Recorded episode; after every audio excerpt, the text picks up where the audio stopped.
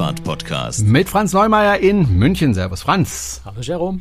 Und mit Jerome Brunel in Haupt am Neckar. Herzlich willkommen zu einer neuen Folge. Und ähm, wir müssen am Anfang erstmal noch einen kleinen Nachtrag machen zu unserer letzten Folge.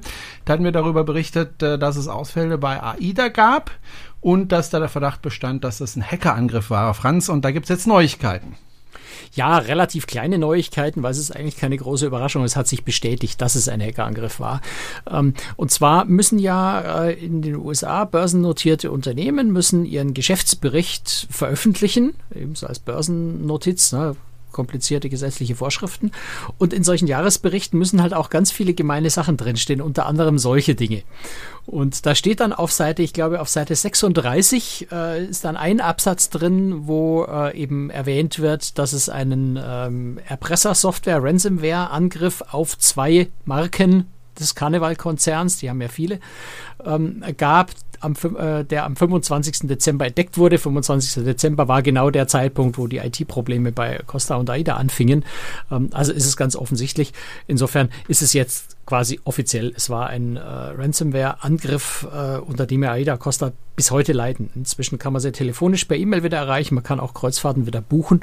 Aber ansonsten, äh, ja, kämpfen die immer noch ganz erheblich damit, ihre IT-Systeme wieder online zu und ans Laufen zu bringen.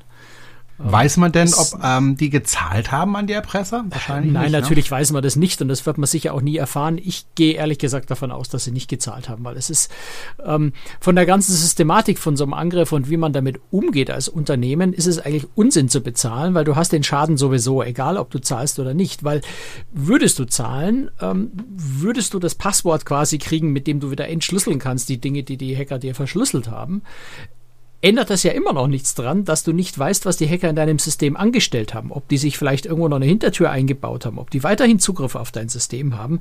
Das heißt, den ganzen Riesenaufwand, dein System zu durchsuchen, zu bereinigen, meistens muss man es komplett neu installieren, ähm, den Aufwand hast du sowieso. Also warum um alles in der Welt bezahlen, wenn man sowieso denselben Aufwand. Insofern glaube ich eigentlich nicht. Also es wäre, es wäre dumm, also auch deswegen, weil man sich natürlich für die Zukunft angreifbar macht, weil der Hacker sagt, oh, wenn der einmal zahlt, zahlt er vielleicht auch ein zweites und drittes mhm. Mal. Also macht man eigentlich nicht. Wäre, wäre aus Unternehmenssicht dumm. Wenn du als Privatperson betroffen bist und der Hacker sagt, überweis mir 250 Euro, würde ich sagen, mh, hm, ob du jetzt da ähm, sauber bleibst und zur Polizei gehst und die anzeigst und ein Riesenproblem hast oder ob du einfach schnell 250 Euro überweist und deine Daten wieder hast, könnte man schon in die Versuchung kommen zu sagen, komm, zahl die 250 Euro und gut ist. Ähm, Im Unternehmensbereich, wie gesagt, ist das was anderes, weil im Zweifel bin ich ja hinterher genauso schlecht dran wie vorher. Insofern macht es auch gar keinen Sinn zu zahlen. Wobei ja Glück im Unglück ähm, allzu viel Geld hat das den Konzern wahrscheinlich nicht gekostet, weil ja sowieso gerade nicht so wahnsinnig viele Schiffe unterwegs sind. Stell dir mal vor, das wäre passiert, wenn alle Schiffe zur See gefahren wären. Ja, das wäre schwieriger. Äh, Geld kostet es trotzdem immens, weil Klar. du musst natürlich externe Firmen bezahlen, die dir dein ganzes, ganzes System äh, analysieren und wieder auf die Beine stellen. Das geht schon trotzdem sehr ins Geld. Gut, diese Folge ist die Folge 266 und das ist ein bisschen auch eine historische Folge, Franz. Und jetzt wirst du dich wahrscheinlich fragen, hä, was labert denn der Brunel da? ähm, und zwar ganz einfach deswegen, alle diese Folgen, die Sie bisher gehört haben von Cruise Tricks, wurden auf einen demselben Laptop produziert, geschnitten und aufgenommen. Und das ist die letzte Folge mit diesem Laptop. Also seit, seit wann sind wir auf Sendung? Ich glaube 2013 sind wir auf Sendung. 13, 14, ja. Ja, 13. Ähm, hatte ich immer genau dieses Laptop, also all die Jahre, die letzten sieben, acht Jahre. Ähm, das wird jetzt ausgetauscht. Montag kommt mein neues Laptop und ähm, dann haben wir Neues. Und ähm, mit Computern kennst du dich ja eigentlich ganz gut aus. Und jetzt kommen wir mal zum Thema dieser Sendung. Und äh, wir haben lange hin, äh, und her überlegt, äh, ob wir das machen oder nicht. Und äh, sind, wir, was sind, wir, wir sind wir doch ehrlich, es ist ein Verlegenheitsthema, weil so langsam gehen ja, uns schon die Kreuzfahrtthemen aus. Wir haben aber noch Themen schon noch in der Hand, aber wir haben gesagt, die können wir noch ein bisschen später machen, die können wir uns noch aufheben. Lass uns doch mal eine Folge machen, haben wir uns gesagt, wo wir uns mal ein bisschen vorstellen, weil viele Leute hören uns ja jetzt zum Teil schon tatsächlich seit Jahren wissen aber nicht so wahnsinnig viel über uns. Und wenn Sie jetzt sagen, naja, ich will aber auch nicht so viel über die wissen, ich will nur über die Kreuzfahrt informiert werden, aber was, abschalten. was, dann bitte tatsächlich jetzt einfach abschalten. Äh, nicht hinterher beschweren und sagen, ja, jetzt habe ich die ganze Folge gehört, aber es hat mich nicht interessiert, was ihr da so zu erzählen habt. Dann einfach jetzt abschalten. Nächste Folge gibt's wieder ein Kreuzfahrtthema. Heute geht's mal ein bisschen um uns, sogar ein bisschen viel. Und äh, Franz, ähm, jetzt gehen wir, so ein bisschen geht's einfach mal ins Thema ein. Kreuzfahrt, weil äh, unsere Leben Ja, hängen auch so ein natürlich. bisschen mit Kreuzfahrt zusammen. Aber äh, Richtig. Ja. Wobei deins mehr als meins, muss man ganz ehrlich sagen. Du bist dann doch deutlich mehr unterwegs auf Kreuzfahrtschiffen als ich, äh, Franz. Aber du kommst eigentlich aus einer ganz anderen Richtung. Ähm, du bist gelernter Journalist, das sind wir beide. Wir haben beide ein Volontariat, so nennt man die Ausbildung, äh, gemacht. Du hast es allerdings im Printbereich gemacht, während ich das ja im Hörfunk gemacht habe. Ne, Franz, wo hast du dein Volontariat Genau. gemacht? Ich habe das ganz, ganz am, am tiefen, tiefen niederbayerischen Land gemacht. Ich war in Straubing, ähm, Okay. ein paar Monate sogar in Plattling. Das ist also ein noch viel kleinerer Ort äh, zwischen Straubing und Deckendorf äh, an der Isar gelegen. Ähm, also wirklich im, im tiefsten bayerischen äh, Niederbayern. Ähm, äh, merkt man immer, man hört es immer noch an meiner Sprache leicht. Also viele sagen, du kommst aus Bayern, ehrlich. Ähm, aber ich hatte bevor ich dort gearbeitet habe, wirklich äh, ganz, ganz klares Hochdeutsch. Äh, in Straubing habe ich in den zwei Jahren, in denen ich da war, mir ein sehr niederbayerisches A angewöhnt. Die, äh, also in der Region spricht man ein sehr tiefes A. Das A, das kommt so ungefähr aus der, aus der Gegend unterhalb des Kehlkopfs gefühlt. Okay. Ähm, Und man gewöhnt sich diesen, diesen Ton an und ich habe Jahre gebraucht, um das wieder loszuwerden. Es ist echt, es ist echt ganz schwierig. Ähm, also ist die Kornkammer Bayerns, wenn man so will. Ganz, ganz große, weite, weitläufige Felder dort, ganz viel Getreide, Mais, äh, Zuckerrübenanbau, solche Dinge. Ja, da habe ich zwei Jahre lang äh, quasi das Zeitungshandwerk von der Pike aufgelernt. Wobei, vorher hast du noch was ganz anderes gemacht, nämlich eine Banklehre. Ja, bist und gelernter Bankkaufmann. Ich bin gelernter Bankkaufmann. Das habe ich äh, genau zwei Jahre gemacht. Den Beruf ausgeübt habe ich dann genau ein, einen Monat lang. Ähm, also war von Anfang an geplant, dass ich das nicht weitermache. Also das heißt, naja, nee, stimmt nicht. Ich, äh, ich relativ bald gemerkt, dass ich es nicht weitermachen möchte. Irgendwann wollte ich mal Betriebswirtschaft studieren. Da war damals so Banklehre, war so eine gute Voraussetzung vor dem Betriebswirtschaftsstudium. Ähm, außerdem hat mein Vater damals gesagt, Jung, wenn du Journal äh, Junge, wenn du was Journalist, äh, wenn du Journalist werden willst, vorher lernst du mir was Gescheites. Ja, also Okay. habe ich halt was Gescheites gelernt, also eine Banklehre gemacht in einer Raiffeisenbank. Ähm, Aber eigentlich mit der ganzen Zeit mit dem Ziel, Journalist zu werden. Ich habe in der Schule schon äh, für, für so, so, lokale Anzeigenblätter, diese Wochenblätter, dann auch für die lokale Tageszeitung, Lokalblatt vom Münchner Merkur, ähm, ja, in meiner Freizeit am Abend, am Nachmittag, ich bin auf äh, Parteiversammlungen, Kaninchenzüchtervereine, äh, Stadtratsversammlungen gegangen. Ich habe äh, zwei oder drei Jahre lang Basketball Damen Bundesliga als Reporter begleitet, äh, weil wir damals, ich in, in, bin in Weilheim aufgewachsen, Weilheim in Oberbayern, wo es äh, sehr viele Jahre eine, eine sehr, sehr gute Damen Basketball Bundesliga äh, gab. Also damit habe ich so schon als Journalist angefangen ähm, und habe dann eben erstmal was Gescheites gelernt und äh, hatte aber die ganze Zeit das Ziel, Journalist zu werden. Das, das wusste ich, dass ich das machen möchte und habe das dann eben auch getan und habe das Glück gehabt, äh, auch ein Volontariat zu bekommen. Heutzutage ist es nicht mehr ganz so schwierig. Damals war es äh, sehr schwierig, Mhm. weil der Beruf damals noch nicht so einen schlechten Ruf hatte wie heute und entsprechend begehrt Ja. war. Und damals hat man auch richtig ausgebildet, die Leute. Und nicht wie heute als billige Arbeitskraft gesehen. Ja, gibt, na, es gibt heutzutage schon auch noch vernünftige Ausbildung. Das hat sich alles so ein bisschen gewandelt. Es gibt ja auch sehr gute Journalistenschulen. Also ganz so negativ würde ich es nicht sehen, aber ja, es ist ein bisschen oberflächlicher geworden vielleicht. Ähm, wobei man differenzieren muss. Ne? Es gibt immer noch ganz tolle Medien, äh, die ganz hervorragenden Journalismus machen und es gibt äh, ganz viel Mist und eigentlich war das damals auch nicht so groß anders. Wobei ich ja Glück hatte, als ich mein Volontariat gemacht habe. Ich habe das in Freiburg gemacht. Da gab es ähm, zwei Sender in der damals, ja drei Sender, der in SWR natürlich oder damals SWF. Es gab äh, das Schwarzwaldradio, wo ich ja auch angefangen habe äh, zu moderieren.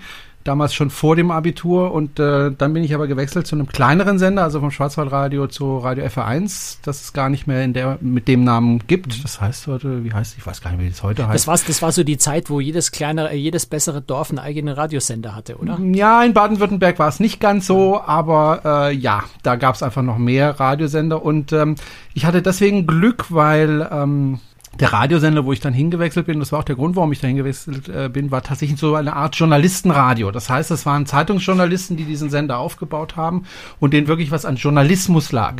Und weniger als diese Grütze, die du heute hörst, äh, die größten Hits äh, für Baden-Württemberg oder für Bayern oder was weiß ich, äh, wo du eigentlich nur Musik hörst und dann äh, drei Sätze und dann hörst du wieder eine halbe Stunde Musik. Das war da nicht. Da wurden noch richtig Nachrichten gemacht. Eine Viertelstunde am Stück gab's Lokalnachrichten.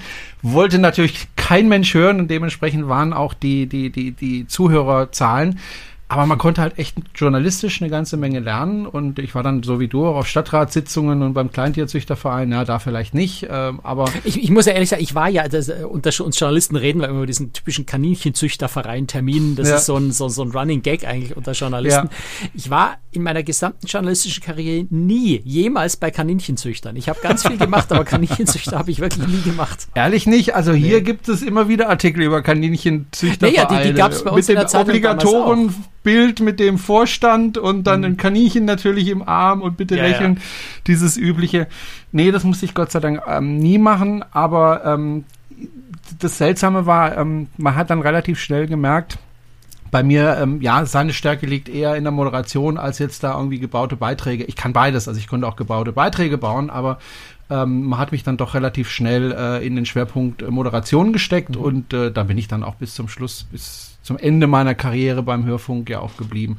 Wobei ich ja dann irgendwann von, nach dem Volontariat dann gewechselt bin, irgendwann nach Stuttgart gekommen bin und dort, dort, dort bei einem großen Sender gearbeitet hat, habe, bei Antenne 1 oder heute heißt es ja Hitradio Antenne 1. Das war auch ein Zusammenschluss aus mehreren Sendern. Also ich musste damals mehrere Sendestraßen, so nannte man das, gleichzeitig bedienen, also verschiedene Jingles auf verschiedenen Frequenzen spielen, was technisch damals noch, als es noch keine äh, Computer gab, die das konnten, war das technisch ziemlich aufwendig und man konnte sehr leicht Fehler machen. Das heißt, wenn du zwei Stunden Sendung hattest, dann war es danach platt. Das war einfach nicht möglich, mehr als zwei bis drei Stunden Sendung zu machen. Als ich aufgehört habe, äh, Radio zu machen, hatten wir alles Computer und was weiß ich. Also als ich angefangen habe, habe ich tatsächlich an Plattenspielern gearbeitet. Das war 1988. Und als ich aufgehört habe, kam alles aus dem Computer, keine CDs ja, mehr, nichts mehr. Und dann konntest du auch mal sechs Stunden am Stück senden und das war auch kein Problem. Weil ja, wir sind da genau in dieser Phase so gewesen, hatten, wo die ne? Technisierung mhm. stattgefunden hat. Das war im, im Zeitungsbereich ja genau dasselbe. Ne? Also wie ich in, in Straubing in den Verlag reingekommen bin, da standen noch die alten Bleisatzmaschinen. Also sie sind, waren nicht mehr in Betrieb, die sind äh, aber relativ kurz davor erst außer Betrieb gegangen. Ähm, da war also dann die große neue Errungenschaft, dass äh, also die, die, die, die Zeitungstexte, die Artikel ähm, kamen aus einer Maschine raus, die auf so einem ähm, wir haben so auf, auf so einer Art Fotopapier äh, rausgekommen sind. Und dann hat man wirklich mit Messerchen so die Absätze ausgeschnitten und auf die Zeitungsseiten aufgeklebt mit so einem Wachs. Das konnte man wieder ablösen und wieder an eine andere Stelle hinkleben, wenn es nicht gepasst hat. Also da hat man wirklich von Hand die Zeitung zusammengeklebt. Das unter, unter heutiger Zeit äh, kann also man sich war bei mir vorstellen, wie das funktioniert hat. Wenn ich einen Termin hatte, bin ich tatsächlich raus mit dem Kassettenaufnahmegerät du hast es dann auf Kassette aufgenommen, dann bist du ins Studio zurückgekommen, hast diese Kassette überspielt auf ein Band, mhm. also ein physisches Band, und dann hast du dieses Band tatsächlich geschnitten. Also nicht mit einer Schere, da war so ein Schneider Stimmt, das habe ich, auch, stimmt, das hab ich damals auch noch gelernt. Geschnitten. Ja, stimmt, Und dann hatten wir Kräfte. Also geschnitten und dann mit, mit so einer Art, äh, mit einem Spezialteser wieder zusammengeklebt. Genau, du hattest so einen Tesafilm in der gleichen Breite wie das Band und hast es dann zusammengeklebt. Und wir hatten tatsächlich Hilfskräfte, ähm, die, wenn jetzt ein Beitrag gelaufen ist, da war vorne ähm, verschiedene Bänder dran, je nachdem mit welcher Geschwindigkeit ähm, das abgespielt wurde. Ich glaube 38 Zentimeter pro Sekunde war rot-weiß und die Hälfte war blau-weiß, irgendwie sowas. Weiß ich schon gar nicht mehr, schon so lange her. Jedenfalls wurden dann diese Beiträge, also wenn das Band, Band gelaufen ist, wurde das äh, mit dem Bobby, auf dem das aufgewickelt war, in eine Kiste geschmissen und dann kam einmal die Woche eine Aushilfskraft und hat die ganzen Bänder wieder zusammengeschnitten, damit man die wiederverwenden konnte. Mhm, Weil die waren ja relativ oh, ja. teuer, diese Bänder. ähm, und ab und zu hast du dann auch wieder ein frisches Band genommen. Ähm, aber es wurde tatsächlich geschnitten. Das passiert ja jetzt alles am Computer. Du musst ja gar nichts mehr schneiden. Du spielst ja am Computer, so wie wir das ja auch mit dem Podcast hier machen. Da wird ja auch kein Band Computer, mehr geschnitten. Computer waren ja. damals bei uns im Verlag waren so, so, so große graue Kästen mit einem Bildschirm, wo äh, irgendwie auf schwarzem Hintergrund grüne Schrift war. Das waren Computer. Mhm. Nee, wir hatten noch die man Ticker. für fast nichts benutzt hat. Also geschrieben wir, haben wir auf Schreibmaschine. Das, was ja dann auch witzigerweise, ich meine, das ist so aus, aus heutiger Erinnerung, ist es so, so, so absurd, wenn ich heute hier sitze und, und mein ganzes Leben finanziere ich äh, und, und, und, und besteht aus Computer. Ne? Ohne, ohne Computer würde ich würd, würd meine Existenz so nicht, nicht funktionieren. Da müsste ich was anderes machen, ganz was anderes machen. Hm. Nee, was wollte ich jetzt erzählen? Genau, wie ich dann ähm, ich habe nach dem, nach dem Volontariat noch studiert. Ich habe Politikwissenschaften noch studiert hier in München. Und äh, ich meine Diplomarbeit schreiben sollte. Da kam, da kam meine heutige Frau, ich bin mir gar nicht sicher, ob wir da schon verheiratet waren oder noch nicht, ähm, Sagt dann, komm, nimm doch meinen Laptop und schreib deine Diplome auf dem Laptop. Das ist doch viel einfacher. Und ich habe mich da hingesetzt und nach einer Stunde habe ich dermaßen geflucht, und ich komme mit diesem dämlichen Ding nicht zurecht. Das war Word, Word auf DOS damals noch, nicht Windows. Okay. Ähm, und ich komme mit diesem blöden Ding nicht zurecht, gib mir meine Schreibmaschine wieder. Ähm, wenn ich mir das aus heutiger Sicht vorstelle, äh, Verrückt. es ist absurd. Es ist völlig Also, absurd. Ich erinnere mich auch, ich bin äh, ganz in der Anfangszeit, also ich habe ja wie gesagt angefangen Hörfunk zu machen, bevor ich mein Abi hatte, also noch während der Schulzeit, habe ich mich damals einfach beworben. Ich bin einfach hingegangen, habe geklingelt, habe gesagt, ich mache alles, wenn ich die Mülleimer leeren tue. Ich mache alles und habe dann tatsächlich zwei Wochen später meine erste Sendung moderiert. Ähm, wenn ich dann über den Gang gegangen war, hat man immer dieses Krrrt gehört, nämlich die DPA-Ticker. So, Das war dieser Ja, alte stimmt, Nadeldrucker. Oh. und dann kam wirklich eine Meldung nach der anderen von DPA rein und einmal alle halbe Stunden kam dann der Nachrichtenredakteur, hat dann die Rolle genommen, also alles, was dann reingekommen ist und hat sich dann mit Lineal und mit äh, Kugelschreiber dann dran gemacht, diese erstmal zu sortieren und dann umzuschreiben und dann zu verlesen. Also es ist völlig Das, verrückt. das wenn- hatte ich schon ganz das- vergessen. Das ist einer meiner, einer meiner Highlights meiner Karriere eigentlich. ich hatte, also wir hatten damals, äh, also natürlich Bedingungen, äh, dass, dass, dass einem schwindlig wird. Es war völlig indiskutabel und absolut verboten, dass ein Volontär äh, Nachtdienst macht. Also Nachtdienst war, du kamst um neun, äh, bist dann mit den, mit den Metteuren, also die, die, die, die, die Schnipsel zu einer Zeitung zusammengeklebt haben, die Texte, ähm, und hast die beaufsichtigt, was du als Auszubildender natürlich nicht darfst. Ne? Du hast die Verantwortung für die Zeitung getragen, was äh, einfach nicht die Aufgabe eines Volontärs. Aber ist egal, ich habe unglaublich viel dabei gelernt. Du bist da um neun gekommen und je nachdem, das waren 15 Lokalausgaben, je nachdem, wie dick die waren, bist du dann in der Früh so zwischen zwei und vier Uhr in der Früh fertig gewesen. Und äh, ich hatte einen dieser äh, illegalen Nachtdienste ähm, in der Nacht, in der der erste Golfkrieg ausgebrochen ist. Also daran Ach, hört man schon so ein bisschen, wie alt ich bin. Ne? Und äh, ich stand da und natürlich musste ich in der Nacht auch diesen Ticker immer verfolgen, weil wenn irgendwas Wichtiges passiert ist, ähm, konnte man ja noch reagieren. Ne? Man konnte schnell noch eine News schreiben und bisschen was von dem aufgeklebten Ab äh, äh, Artikeln abziehen und einen neuen Text hinkleben an die Stelle. Und äh, ja, dann, dann ich glaube, so in der Nacht um eins ungefähr war das. Ne? Das war so die Zeit, wo die ersten Lokalteile, äh, die ersten Zeitungen fertig waren und, und an die Druckerei gingen. Und dann kam Eil, Eil, Eil, äh, weiß nicht mehr, wie, die, wie der Wortlaut war, äh, Bomben auf, auf Bagdad oder sowas. Und ja, da habe ich dann den, äh, den äh, unter Journalisten damals immer legendären Satz geschrien, haltet sofort die Druckerpressen an. Äh, klar, das war so wichtig, dass es unbedingt am nächsten Tag noch in die Zeitung musste. Wir hatten das Glück, dass wir, glaube die Zeitungen in ganz Bayern waren, die als letztes Andruck hatten. Also wir konnten als letzte von allen noch was ändern. Wir waren dann auch am nächsten Tag die einzige Zeitung, die es, glaube ich, in einigen der Lokalausgaben hatte. Ähm, ja, und dann habe ich den, den, den, den Politikchef angerufen, der hat mich verflucht, weil ich in der Nacht aus dem Bett hole, aber der kam dann und hat eben die News noch geschrieben. Das so weit ging es dann nicht, dass ich äh, das als Volontär noch selber schreiben durfte, aber das war immer auch diese, Wobei ja, ich diese Tickermaschinen, wo das rauskam. Ich hatte auch die Spezialität, immer dann Sendungen zu haben, wenn irgendwas Bewegendes passiert ist. Am 11. November war ich nicht im Dienst, aber ähm, als damals der Tsunami äh, war Oh, in ja. Asien, hatte ich gerade Dienst. Das war ja Weihnachten, ich weiß Das nicht wann. Weihnachtendienst. mhm. Und ähm, als die Concorde abgestürzt äh, ist, hatte ich Dienst. Äh, also ich habe da irgendwie auch äh, immer das Glück. Concorde haben wir wieder einen Kreuzfahrtbezug, um da mal wieder Ja. einen kleinen Dreh zu bringen. Die, die Maschine war damals ja mit, mit waren sehr, sehr viele Ja. Passagiere der MS Deutschland an Bord. Ja, ja, ja.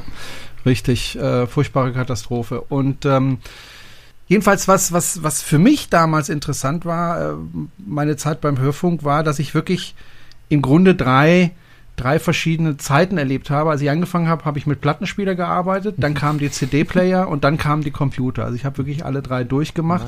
Äh, war eine, eine wirklich sehr interessante Zeit. Nur irgendwann habe ich gesagt, jetzt ist genug. Ich würde sagen, warum, warum hast du denn aufgehört damit eigentlich? Naja, also es gab mehrere Gründe. Erstens mal, ich habe ja vorhin erzählt, ich habe angefangen beim Journalistenradio. Den Sender, wo ich zuletzt war, war kein Journalistenradio, es war ein Unterhaltungssender, wie die meisten privaten Sender. Und wenn du dann, ich habe dann tatsächlich Schichten gehabt, die sechs Stunden gedauert haben und alle zwei Stunden hast du die gleiche Musik gespielt und ansonsten hast super. du hingewiesen auf die Morning Show und äh, du hast dann irgendein Gewinnspiel gehabt. Ganz ehrlich, es hat mich irgendwann einfach gelangweilt. Auf der einen Seite war es natürlich gewissermaßen ein Traumjob oder viele denken, es wäre ein Traumjob, wenn man beim Hörfunk arbeitet. Ähm, ja, es hat viele Vorteile. Also wenn du beispielsweise auf irgendeine Party gehst und ich war ja damals noch jung, wenn du, was ich, Mitte 20 bist oder 30 und auf eine Party gehst, dann spricht sich auch, wenn du es selber, ich habe das nie an die große Glocke geha gehangen, aber halt andere, die mich kannten, äh, die dann zu den anderen, guck mal, das ist der aus dem Radio. Ist natürlich vorteilhaft, ne? Ja. Wobei es auch nerven kann, ja, weil man will ja nicht immer, wenn man auf einer Party ist, über seine Arbeit sprechen. Ähm, aber es hat mich also wirklich gelangweilt am Schluss. Also ich fand es einfach langweilig. Es war immer das Gleiche und immer das Gleiche und nochmals das Gleiche und nochmals das Gleiche und nochmals das Gleiche. Und irgendwann hatte ich einfach die Nase voll und habe dann echt überlegt, Mensch, willst du das wirklich noch lange machen? Und die andere Sache war einfach die, ähm, es gibt tatsächlich äh, gerade beim Privatsendern äh, durchaus die Tendenz, eher jüngere Leute zu beschäftigen, weil äh, die vielleicht spritziger sind, weil sie vielleicht. Das heißt, du warst ähm, mit 30 schon zu alt. Ja, mit, ja, mit 30 noch nicht, aber mit 40 bist du schon. Äh, ne? Und ich habe einfach beobachtet um mich herum, ähm, dass, dass die Leute, die knapp über 40 waren, einfach verschwunden sind aus der Redaktion. Die waren plötzlich nicht mehr da und dann hieß es, die sind abgefunden worden oder was auch immer, waren plötzlich nicht mehr da. Und dann habe ich mich auch gefragt mit Anfang, Mitte 30, hm, willst du auch irgendwann mit Anfang 40 hier aus dem Sender verschwinden? Nee, willst du nicht. Und dann habe ich überlegt, okay, dann musst du dir überlegen, was du willst. Also entweder du machst äh, die Richtung, dass du aufsteigst, ja, also in eine höhere Position kommst, das wäre eine Möglichkeit gewesen, oder du suchst ja was ganz anderes und machst was ganz anderes. Und ähm, so habe ich dann überlegt, nach langem Hin und Her überlegen, okay, fängst nochmal an zu studieren. Und da bin ich auch meinem Sender, also Antenne 1, sehr dankbar, die dann auch bereit waren, mich als freien Mitarbeiter weiter zu beschäftigen, so dass ich also Samstag, Sonntag arbeiten konnte und mir das Geld verdienen konnte fürs Studium, Montag bis Freitag studiert habe. Wobei, du weißt selber, freitags studiert man eigentlich nicht. Das war dann sozusagen mein freier Tag. Ähm, und so habe ich mir das Studium finanziert auf Lehramt äh, in Ludwigsburg und bin dann Lehrer geworden. Und dann bin ich irgendwann ins Referendariat gegangen und dann war vorbei. 2008 äh, war vorbei mit Radio. Und dann bin ich Lehrer geworden. Und dann Jetzt machst du wieder die moderne Form von Radio Podcast. Ja, kann man schon so sagen. Wobei ich habe ja damals gedacht, naja, wenn du, ich habe ja 20 Jahre Hörfunk gemacht, also tatsächlich von 1988 bis äh, 2008 habe ich ja Hörfunk gemacht und ich habe dann so gedacht, bevor ich aufgehört habe, na, wie wird das denn sein, wenn du nicht mehr der bist vom Radio und wenn du mhm. nicht jeden Tag da auf Sendung bist, weil ich war ja wirklich viel auf Sendung. Wie wird das sein? Wird da was fehlen? Wirst du dann traurig sein? Wirst du dann vielleicht doch wieder zurück? Mhm. Und ich muss, ja, es war wirklich so eine Überlegung. Und als ich dann raus war, hat mir das überhaupt nicht gefehlt. Also wirklich gar nicht. Und das hat mich selber ein bisschen erstaunt, weil ich ja trotz alledem ja diesen Beruf damals gewählt habe und auch gerne gemacht habe lange Zeit. Ich habe auch viel dadurch erlebt, also Interviews mit Leuten, die du halt normalerweise im Radio hörst. Also Rod Stewart zum Beispiel in München interviewt oder äh, ähm, Christe Berg in Freiburg interviewt oder, oder, oder. Also viele Leute, wo man normalerweise nicht rankommt. Mhm. Ähm, viele Dinge gesehen, die du normalerweise nicht siehst. Und ähm, das war eine tolle Zeit. Aber ich muss sagen, es hat mir nicht gefehlt und ich habe dann auch nicht sofort angefangen mit Podcasts, sondern das war erst tatsächlich Jahre später, wo ich dann gedacht, wo ich dann selber Podcast gehört habe und gedacht habe, oh, da wärst du eigentlich ganz gern dabei und dann auch mich mal bei denen gemeldet habe, die mich dann nicht genommen haben und dass sie mich dann nicht genommen haben äh, als Partner sozusagen oder als mit Co-Moderator oder ne, mit Blabla Mensch habe ich gedacht, okay, dann machst du halt selber einen Podcast. Ne? Und ähm, dann bin ich auf dich zugegangen. Ja so bin ich dann vom Radio zum Podcasten. Aber es war eine sehr, sehr lange Entwicklung und es war auch einfach mal eine Zeit lang gar nichts, also mit Mikrofon oder so. Also das hat mir tatsächlich lange, lange nicht. Ich, ich finde es spannend, weil da ist so ein bisschen eine Parallele bei mir auch da. Also ich habe äh, nach, nach meinem Studium habe ich dann sehr, sehr viele Jahre lang Computerzeitschriften gemacht. Deswegen war ich bei diesem AIDA-Hacking-Thema auch so ein bisschen tiefer interessiert, was einfach, äh, ja, so, so ein bisschen meine, meine, meine Vergangenheit dabei wieder hochgekommen ist. Ich hatte auch mal IT-Security unter anderem als, als Spezialthema in der Zeit. Also ich habe 15 Jahre lang Computerzeitschriften gemacht, 10 Jahre davon auch als Chefredakteur und hatte eigentlich immer eine ganz große Angst davor, äh, ähm, selbstständig zu sein. Also ich wollte immer festangestellt sein, äh, quasi einen vermeintlich sicheren Job zu haben.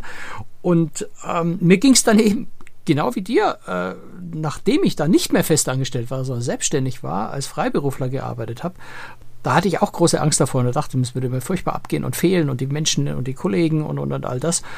Und am Ende, gut, die Kollegen, bestimmte Kollegen mir fehlen mir aus menschlichen Gründen, weil ich sie sehr sympathisch fand und bis heute Freunde sind. Aber ähm, als Arbeitskollegen hat es mir so gar nicht gefehlt. Und das war bei mir so, äh, so diese Parallele, ganz ehrlich, mir hat es eben auch überhaupt nicht gefehlt, in der Redaktion zu arbeiten. Ich war viel glücklicher und zufriedener zu Hause an meinem eigenen Schreibtisch. Und natürlich habe ich zu dem Zeitpunkt dann auch das Thema komplett gewechselt. Ich bin von Computer, von, von Webdesign, von Internetprogrammierung ähm, eben gewechselt zum, zum Kreuzfahrtthema habe meinen Blog gestartet, arbeite seitdem als freiberuflicher äh, Reisejournalist und schreibe auch für Tageszeitungen über Kreuzfahrten. Und ähm, ja, das, das, das ist auch so ein, so, so ein Schritt gewesen, wo ich auch Angst davor hatte. Also ich hatte wirklich Angst vor dieser Selbstständigkeit, weil ich das mein ganzes Leben lang nicht gemacht habe und ganz schnell dann gemerkt habe, ich vermisse es eigentlich überhaupt nicht, was ich vorher gemacht habe. Ganz im Gegenteil, dieser ganze Stress, der da war, der einfach von einem abfällt. Für mich war das auch ein Stück weit befreiend, weil wir hatten ja jeden Morgen Redaktionskonferenz, die war immer um neun äh, nach der Morning Show, da wurde kurz über die Morning Show gesprochen, da wurde überlegt, welche Themen und da wurde auch immer erwartet, dass man ein, zwei Themen vorschlägt ne, für den Tag äh, das war nicht immer leicht, da Themen zu finden. Und wenn du mhm. Feierabend hattest, also nach Hause gegangen bist, dann hast du dich halt umgehört, umgeschaut, Zeitungen angeschaut, äh, alles Mögliche angeschaut, weil du immer auf der Suche nach Themen warst. Also du hast nie wirklich richtig Feierabend gehabt und äh, das fand ich dann auf Dauer schon belastend. Was komischerweise damals nicht so belastend war, wenn du beim Hörfunk arbeitest, ist es halt einfach so, du bist nie auf einem sicheren Arbeitsplatz. Also da, wo du sitzt vor dem Mikrofon, da möchten viele hin. Mhm. Ja, das ist ein sehr begehrter Job und äh, da kämpfen die Leute drum, dahin zu kommen. Also du hast nie einen sicheren Job. Es kann auch sein, dass dein Vorgesetzter oder deine Vorgesetzte wechseln. Äh, und wenn dann ein neuer Vorgesetzter kommt und dem gefällt deine Stimme nicht, dann bist du halt weg vom Fenster. Das ist immer so dieser auch, du musst auch einfach gute Hörerzahlen haben. Das kommt auch noch dazu. Äh, ist ja klar. Also du bist immer ja, auf dem, auf dem Schleudersitz, wenn du so willst. Das hat mich aber damals gar nicht so gestört, ähm, weil ich immer das Glück hatte, dass ich nie weggeschleudert worden bin. ja, also äh, eher andersrum, äh, dass ja. äh, ich irgendwie eine Urlaubsvertretung gemacht habe und dann hatte ich die Sendung an der Backe und der Kollege mhm. war stinksauer, weil äh, jetzt hat er sie nicht mehr gehabt, ja. Aber naja, das ging bei mir auch eigentlich bin ich immer rasant hochgestiegen. Äh, ja. sehr, sehr, sehr, sehr kurzer Zeit bin ich zum Chefredakteur aufgestiegen. Und zwar äh, die PC Professionell gibt es heutzutage nicht mehr, aber das war einer der wichtigsten. Aber die Computer erinnere ich mich noch, ja. Die äh, ja, war eine der, eine der wichtigsten Computerzeitschriften in Deutschland. Ähm, ist dann, wir hatten äh, sieben, in sieben verschiedenen Ländern hatte der Verlag, das Verlagsunternehmen hatte Zeitschriften und, und ist dann wirtschaftlich war damals eine schwierige Lage und dann hat ein großes Unternehmen, äh, hat quasi diesen Europaverbund äh, gekauft, hat uns aber alle gekauft, weil sie eigentlich nur Interesse an, ich weiß es gar nicht mehr, glaube ich, an Spanien und England oder sowas hatten. Das Ganze gab es aber nur im Paket, also hat er das Paket gekauft und die anderen fünf zugemacht.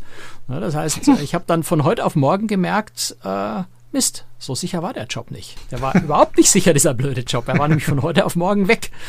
Ähm, und ja. wenn du dann mal Chefredakteur bist, findest du auch nicht einfach mal so schnell in, in einer wirtschaftlich schwierigen Lage mal schnell einfach einen anderen Chefredakteursjob. Ähm, ich war da noch ein Jahr bei der, ja, bei der direkten Konkurrenz von, also ich habe da noch eine Zeitschrift gemacht, die Internet professionell hieß, ähm, parallel zur PC professionell. Und da gab es eine Konkurrenz, die war bei weitem nicht so gut und nicht, nicht, nicht, so, nicht so tiefgehend, was Programmierung und sowas angeht, von Themen des Internetmagazin. Und die Konkurrenz hat dann wie man das unter Verlagen so macht, unsere Abonnenten gekauft. Ne? Da wird sowas wie Menschenhandel betrieben. Man kauft nämlich einfach die Abonnenten von jemand anders. Also sprich, man hat die übernommen und ihnen einfach statt der PC professionell dann das PC-Magazin geschick, äh, geschickt mit einem netten Brief, den ich unterschrieben habe, wo ich ihnen das neue Heft schmackhaft gemacht habe, weil ich ja dann auch Chefredakteur von dem neuen Heft war. Also sprich, die Konkurrenz hat nicht nur die Leser dieses Hefts gekauft, sondern auch den Chefredakteur. ähm, da war ich ungefähr ein Jahr und dann war das einfach nichts mehr. Ja, und hm. eigentlich war es von Anfang an, hätte ich es von Anfang an sein lassen sollen, aber ähm, gut, in der Situation, ich wollte nicht selbstständig sein, also war das die einzige Wahl, äh, bis ich dann gezwungen wurde zur Selbstständigkeit und bis ich dann gemerkt habe, eigentlich hätte ich es gleich machen sollen. Hm, ich war ja damals freier Mitarbeiter am Schluss. Ähm, was nicht ganz ohne war, weil ich sehr unterschiedlich verdient habe. Also ich wurde damals pro Sendung bezahlt, äh, meistens am Wochenende, aber es musste nicht immer am Wochenende sein. Es konnte auch mal kein Wochenende sein, konnte auch mal im Monat gar kein Einsatz sein. Dafür dann der Monat drauf dann ganz viele Einsätze. Das war sehr, sehr unterschiedlich.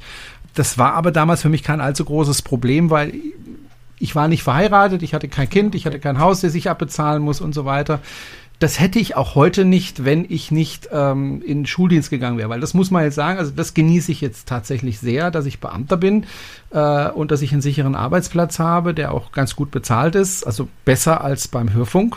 ganz deutlich besser als beim Hörfunk, ähm, so dass ich dann eben sagen konnte, okay, äh, Dinge, an die ich früher überhaupt nicht gedacht habe, nämlich zum Beispiel ein Haus zu kaufen, ähm, da, da war überhaupt niemals, also solange ich beim Hörfunk war, ich würde niemals mir ein Haus kaufen, wenn ich beim Hörfunk arbeite, weil das wäre mir viel zu unsicher. ja, also du kannst, wie gesagt, deinen Job jederzeit verlieren. Und ich habe gesehen, dass Leute ihren Job da verloren haben äh, und dann teilweise sehr tief abgestürzt sind. Insofern war ich dann ganz froh, dass ich dann aus der Mühle raus war, da immer äh, Angst zu haben, ja, verdiene ich nächsten Monat genug. Ich habe auch damals mein Leben komplett umgestellt, als ich studiert habe. Also ich bin tatsächlich aus einer Dreizimmerwohnung ausgezogen, weil ich gesagt habe, ich muss jetzt erstmal die, die Kosten runter machen und war dann tatsächlich auf zwölf Quadratmetern im Studentenwohnheim Ja. mit einer gemeinsamen Küche, einem, zwei gemeinsamen Toiletten und zwei gemeinsamen Duschen mit Das ist eine 20 nette anderen. Studenten. Das war eine, ging aber recht gut. Es war nur ein bisschen seltsam, äh, als 35-Jähriger da unter Studenten zu sein, die Anfang 20 waren oder sogar noch drunter. Ja. und mit denen auch zusammenzuwohnen. Das war schon, ich war halt der Opa da, ja. Ja. Das war schon sehr eigenartig. Und ich hatte dann nicht, zumal als ich dann lernen musste für die Prüfungen, hatte ich dann nicht mehr so viel Verständnis für die sogenannten Stockwerkpartys, ja, die sie da ständig veranstaltet haben und bis nachts um vier dann Musik gemacht haben, Ja. volle Lotte, ja, dass du dann nicht schlafen konntest. Ähm, da habe ich dann schon gemerkt, okay, du bist älter. Ja, lass, lass uns doch noch mal noch ein bisschen so zu unserem, unserem Reiseleben kommen. Ja, Wir, wann, hast du, wo, wann und wo hast du deine erste Reise gemacht? Weißt du meine aller, allererste Reise, ja, war sogar, ja, also meine erste Reise, sag ich mal, alleine ohne Eltern, war ganz aufregend. Zwar deswegen, also meine aller, allererste Reise war tatsächlich in die Bretagne mit, meinem, mit meinen Eltern. Da war ich so um die 12, 14 Jahre alt oder noch jünger. Aber meine erste tatsächliche auch Flugreise war eine Reise. Und zwar hatte ich einen Onkel, der in Ankara gearbeitet hat, an der Universität. Der hatte meine Tante geheiratet und die lebten also in der Türkei. Ah, und zwar äh, in Ankara und sie hatten aber noch in Bodrum ein eigenes kleines Häuschen und ein eigenes kleines Bötchen. Und äh, die hatten mich eingeladen und ich war damals 16. Also und dein erster, jetzt bringen wir es mal auf den Punkt. Dein Ja. erster Urlaub war in einer Villa mit eigener Yacht. Genau. ja. Es war keine Villa, es war tatsächlich ein kleines Häuschen. Es war auch ein kleines Bötchen, aber es war trotzdem toll. Nee, aber das Ding war, ähm, ich bin damals zum ersten Mal mit dem Flugzeug geflogen, mit einer Fluggesellschaft, die hieß Point Air. Point Air war eine französische Billigfluglinie, die so billig war, dass sie teilweise die äh, Landegebühren nicht bezahlt haben und es dann tatsächlich so weit kam, dass die Flughäfen äh, die Landebahn blockiert haben, damit die Maschinen da nicht landen können. Unglaublich. Äh, mit dieser Fluggesellschaft bin ich also nach, äh, die wurde dann auch wenig später dann verboten, weil die Flugzeuge nicht sicher waren und mit der bin ich dann in die Türkei also geflogen. Das war das erste abenteuerliche Rennen. Das zweite war, es gab ja damals kein Internet. Meine Eltern schickten also ein Telegramm äh, an meinen Onkel, wann ich denn mit welcher Fluggesellschaft wo ankomme. Und es ist mir bis heute ein Rätsel, dass mein Onkel mich in der Türkei abgeholt hat, weil er hat mir dann das äh, Telegramm gezeigt. Also es war völlig verdreht, alles Buchstaben waren verdreht, es war nichts daraus zu lesen. Ich weiß nicht, wie er es hingekriegt hat. Und es war gut, dass er mich abgeholt hat, denn ich hatte nur 100 Mark damals in der Tasche, als ich da gelandet bin, mehr nicht. Und in einem völlig fremden Land bin ich dann gelandet. Es war dann wunderschöner Urlaub. Äh, einer meiner schönsten Tage in meinem Leben war tatsächlich, als ich in Istanbul gelandet bin, sind wir auf die Prinzeninsel rübergefahren mit der Fähre und haben da auch übernachtet in einem Schön. Hotel, ganz aus weißem Holz gebaut und am nächsten Morgen flog dann so ein Flugzeug, Kunstflug über der Insel. Es war Traum, also war wirklich Traum, es war wirklich, wirklich schön, auch von der Atmosphäre auf der Insel und so weiter. Gab keine Autos auf der Insel, es gibt da keine Autos auf der Insel. Und auch die Stadt Istanbul hat er mir dann gezeigt. Wunderschöne Stadt, also für, bis heute für mich eine der schönsten Städte der Welt, Istanbul. Äh, das war meine erste Reise tatsächlich. Und das war, als ich 16 Jahre alt war. Also vorher bin ich gar nicht groß gereist, weil man sagen muss, meine Nee. Eltern konnten sich nicht leisten. Du, Also zu unserer Zeit war verreist. auch noch nicht so Mhm. äh, Ding. Ja. Also meine, mit unserer Tochter, die, die war mit anderthalb schon in den USA. Ähm, ich bin auch mit, mit 16 mit dem Kreis Jugendring nach Korsika gefahren. Das weiß ich noch. Also mit dem Bus nach Korsika gefahren, also mit Fähre dann rüber. Ne? Ähm, aber meine erste Flugreise, das, da, da, an die habe ich mich jetzt gerade wieder erinnert, weil du das mit dem Telegramm erzählt hast. Äh, ich bin mit einem Freund zusammen, mit dem Schulkameraden, der da schon lange, lange drauf gespart hat und einfach noch einen Reisegenossen gesucht hat. Und ich habe mir das Geld dann geliehen nach dem Abitur äh, für drei Monate in die USA, an die Westküste geflogen, beziehungsweise ich war dann da zweieinhalb Monate, habe mich dann noch mit jemand anders in Kanada für zwei Wochen getroffen, bin dann wieder nach Hause geflogen. Und ähm, an was ich mich jetzt gerade spontan mit deinem, mit deinem äh, Telegramm erinnert habe, war eben, damals gab es ja auch noch kein Internet, ne, sondern nach Hause telefonieren, meine, Eltern, meine Eltern anrufen und sagen, ist immer noch alles in Ordnung. das waren Münztelefone. Und zwar ja. nicht zum Direktwählen, sondern du hast da erstmal einen äh, Operator angerufen, na, auf Englisch, da, dann, äh, also mit deinem Schulenglisch ist super, wenn dann ein texanischer Operator an das Telefon geht, den du nahezu nicht verstehst. Ähm, du weißt nur ungefähr, was er sagt. Ähm, das heißt, du gibst ihm dann die Telefonnummer, der stellt die Verbindung her. Dann war also mein Vater auf der anderen Seite dran, der konnte auch nur minimal Englisch und äh, hat schon mal gar nicht begriffen, was der eigentlich von ihm will, weil ich durfte mit ihm ja noch nicht reden, ich hatte ja noch nicht bezahlt. Äh, also der Operator sagt dann meinem Vater, da ist jemand für Sie am Telefon, bitte warten. Und dann musste ich in diesem Moment anfangen, ich weiß noch, es waren 13 Dollar. 13 Dollar in Viertel-Dollar-Münzen in dieses Münztelefon reinwerfen. Und wie du dich erinnern kannst, Telefone nehmen nicht jede Münze an. Das Richtig. heißt, du hast dann nicht nur 13, 13 mal 4, das sind dann so, ähm, ähm, so ungefähr 60 Münzen oder was, ich weiß nicht mehr, was du da reinwerfen musstest. Also ich habe da geworfen und geworfen und unten klackerte immer die Hälfte raus. Der Operator ist ungeduldig geworden, weil ihm das alles zu lang gedauert hat. Mein Vater hat gefragt, was ist es eigentlich, weil er nicht kapiert hat, dass niemand mit ihm redet. Also es waren unglaubliche Situationen, äh, ja. nur um nach, äh, und für die 13 Dollar hast du da irgendwie so drei Minuten oder so gekriegt. Ne? Also hast du auch nicht lange reden können drüber. Du hast quasi während des Redens ständig Münzen nachgeschmissen, damit du überhaupt weiterreden konntest. Aus heutiger Sicht so unvorstellbar. Du nimmst heute einfach WhatsApp und rufst zu Hause an mit irgendeinem kostenlosen WLAN bei Starbucks und zahlst nichts. Ähm, das ist schon eine völlig irre das Entwicklung. Das sind nur 30 Jahre dazwischen. Auch das Fotografieren auf Reisen. Also früher oh Gott, äh, hattest Film. du dann 36 Fotos gehabt. Ich hatte äh, auf drei Monaten Film. Reise hatte ich also bestimmt nicht mehr wie 15 Filme dabei. Und das ist eine Menge. Die würde ich, die würde ich heutzutage in einem Tag durchknipsen. Ja. Nicht in ja, drei hast, Monaten. Wobei man hat sich dann viel genau überlegt, was man fotografiert und wie man es fotografiert. Aber letztendlich ist das Foto was geworden oder nicht, hast du halt erst nach dem Entwickeln gewusst. Mhm, genau. Wenn du es aus dem, aus dem Laden wieder geholt hast. Ne? Ich habe das kürzlich meinem, meinem Sohn erzählt, der war völlig platt. Der nimmt heute ein irgendein Handy oder eine Digitalkamera und dann zack, zack, macht er mhm. die Fotos. wenn sie nicht gefallen werden, werden sie halt gelöscht.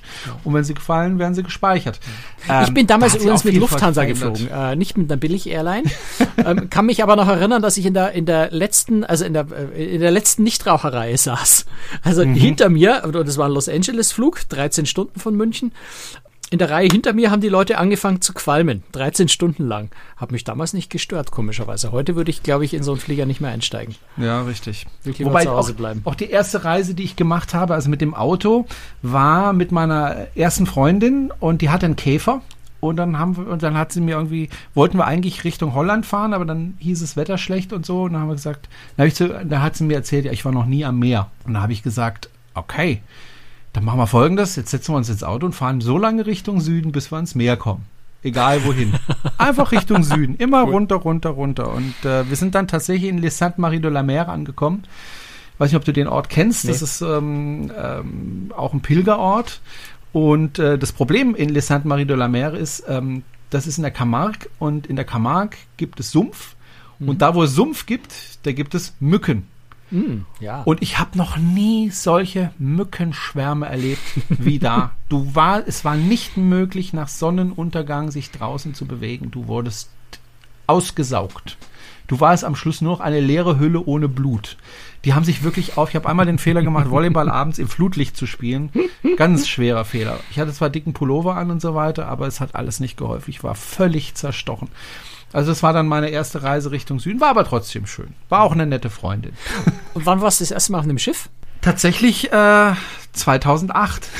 Oh, also, also, also auf wie, einem wie du bei AIDA gearbeitet hast. Also ich war ja, ich war, bevor ich auf AIDA gearbeitet habe, hatte ich keinen Fuß gesetzt auf ein Kreuzfahrtschiff. Auf Fähren und so weiter schon, aber noch nie auf ein Kreuzfahrtschiff. Insofern war das für mich damals auch wirklich eine komplett neue Erfahrung und ähm, wahnsinnig anstrengend, weil, weil, weil, bitte? Ja, und auch gleich in eine Führungsposition. Mhm. Es war insofern anstrengend, weil du kennst es ja, wenn du irgendwie einkaufen gehst und du hast sehr viele Eindrücke, die auf dich einprasseln, wirst du einfach müde durch diese Eindrücke. Mhm. Und wenn du ganz viele neue Eindrücke bekommst und dann fängt das Schiff an zu schaukeln, was du nicht kennst und wenn du dann arbeiten musst und dann auch neue Kollegen, du bist irgendwann fix und fertig. Also mhm. es war, aber es war toll, war eine tolle Zeit. Habe viel gelernt da und war toll. Aber das war tatsächlich das erste Mal, dass ich auf dem Kreuzfahrtschiff war und das zweite Mal war dann die Tour mit der Mein Schiff 2 die heute Mein Schiff Herz heißt. Und das dritte Mal war ich dann. Und das war dann privat. Urlaub. Das war privat, komplett privat, wobei ich habe ja damals auch für unseren Podcast darum berichtet und Interviews gemacht. Und das dritte Mal war er auf der AIDA Diva, die ich ja schon mal kennengelernt hatte, als ich bei AIDA gearbeitet habe, weil ich mir die anschauen durfte damals in äh, Spanien. Ähm, und äh, kannte das Schiff also schon und bin dann tatsächlich als Passagier und habe dann exaktement die gleiche Tour gemacht, die ich damals gemacht habe, als ich äh, gearbeitet habe. Also ah ja, ich kannte witzig. wirklich jede, mhm. jeden Stop dort und alles. Ähm, kannte ich alles schon. Aber war trotzdem schön. War trotzdem eine schöne Reise. Ja, ich bin zu den Schiffen ja irgendwie, äh, also ich habe damals wirklich nach dem Abitur so meine Liebe zu Amerika entdeckt und äh, habe dann während des Studiums habe ich angefangen, ähm, Modellbau zu, also ich wollte Modellbau machen, ich wollte äh, Flugzeug habe ich in, in, der Schule schon mal gemacht. Die Dinger sind mir immer schneller abgestürzt, als ich sie neu bauen konnte. Also äh, wollte ich nicht mehr fliegen, ich wollte Schiff, da dachte ich mir, untergehen tun die Dinger nicht so schnell. Ähm, also Schiffbau und dann wollte ich auch nicht irgendein Standard-Langweilmodell bauen und bin dann irgendwie auf Mississippi-Raddampfer gekommen und habe mir, hab mir eingeredet, ich muss einen Mississippi-Raddampfer als, als, als Fernsteuermodell bauen. und äh, na, habe ich dann auch gemacht. Also ich habe das hab okay. Baupläne besorgt und habe ein bisschen recherchiert und, und äh, habe dann so einen Raddampfer gebaut. Der fuhr auch, also er ging beinahe unter, weil er sehr, sehr schwer war, aber eigentlich war der dann für einen Raddampfer völlig perfekt. Der lag ideal im Wasser an und für sich. Ähm, sehr originalgetreu. Und ähm, wir haben dann damals, war ich dann mit Carmen schon zusammen und äh, wir haben entdeckt, dass es solche Raddampfer auch wirklich als Kreuzfahrtschiffe in Amerika noch gibt oder damals gab. Ja, inzwischen ja auch wieder.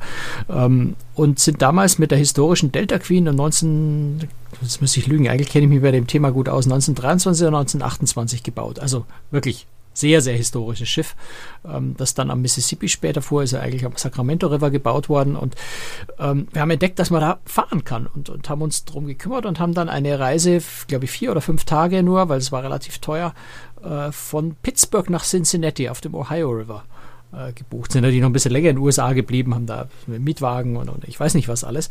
Aber diese, diese Schiffsreise, die hat uns wahnsinnig beeindruckt. Die hat uns riesig Spaß gemacht und wir sind danach, ich habe dann auch eine, eine, meine, meine erste Internetseite 1997, äh, steamboats.org auf Englisch aufgemacht, die es bis heute gibt.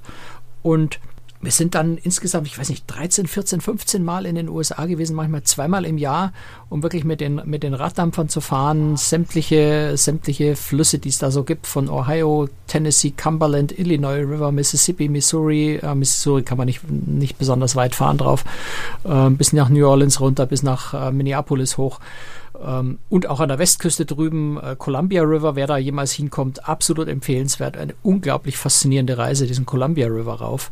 Ähm, landschaftlich wahnsinnig abwechslungsreich. Also wir haben in der Zeit unglaublich viel Raddampfer-Touren gemacht, alles, was man irgendwie mit Raddampfer machen konnte.